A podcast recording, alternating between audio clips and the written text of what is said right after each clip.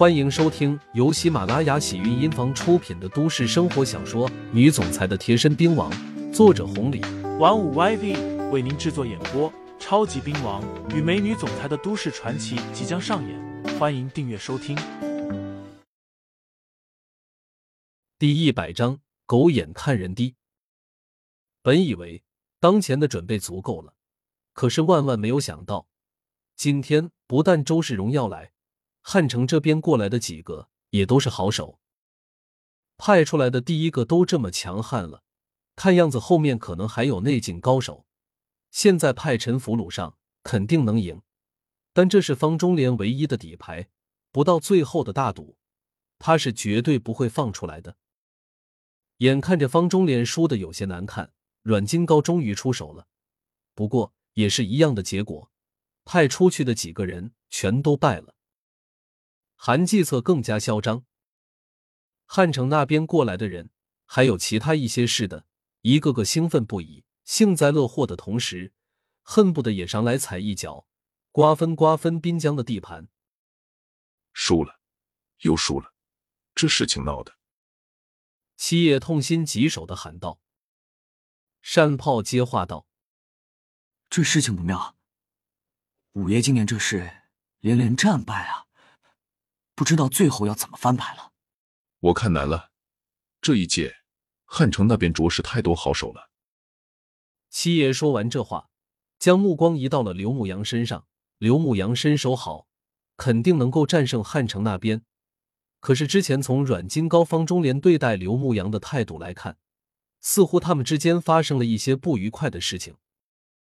在没有搞清楚他们的关系之前，七爷是不敢贸然让刘牧阳出手的。毕竟事情发展到了现在，七爷丝毫没有看出刘牧阳有出手的意思。朱宇、韦东城几个人也在跃跃欲试的。方中莲输了也罢，阮金高输了也罢，这和他们的关系都不大，他们也够不到那个层面。今天过来就是凑热闹的。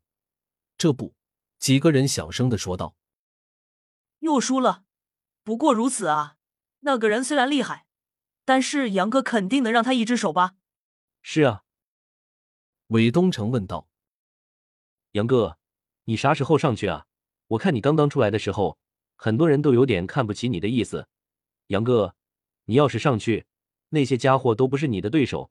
看看那些人还敢小看你吗？孟景丽不嫌事大的喊道：“杨哥，就是啊，去教训教训他们，让他们狗眼看人低。”刘牧阳严肃道：“别起哄，今天什么事情你们又不是不知道，这场合……”哪里轮得到我撒野？再说了，我今天的目的是过来找人的，又不是过来惹事的。你们看热闹就好，我要离开一会儿了。几个人顿时不说话了。七爷有些紧张的走过来问道：“刘老弟，你要去哪里？”找我那个兄弟。刘牧阳说完，顺便补充了一句：“七爷，今天事情有点超出我的范围，你也别指望我。”我知道你的心思，你是五爷的人，按理说帮他无可厚非。但是今天情况有些特殊，我就不献丑了。既然刘牧阳这么说了，七爷虽然为难，但最终话到了嘴边，还是咽回去了。刘牧阳刚要离开，突然台上的韩继策喊道：“五爷，金言，我今天过来可真不是针对你们，我这几个人。”都是花了几千万的大价钱请过来的，值不值这个钱？我要验证下。你们老是派出阿猫阿狗来，这真是扫了兴了。我也不和你们玩了，最后一把，咱们赌的大一点。我这边压上这几个好手，你们呢？钱、地盘我都不要了。如果我输了，人你们带走；如果你们输了，停顿了一下，韩继策这才环顾四周的说道：“如果你们输了。”五爷，贡献出你的外甥女方亲属来；金爷，贡献出你的女儿阮小贝来，一个给我当三房，一个给当四房。哈哈哈！砰！一声巨响，阮金高直接摔坏了手中的被子，一旁的方中莲也是如此，霍的一下站了起来。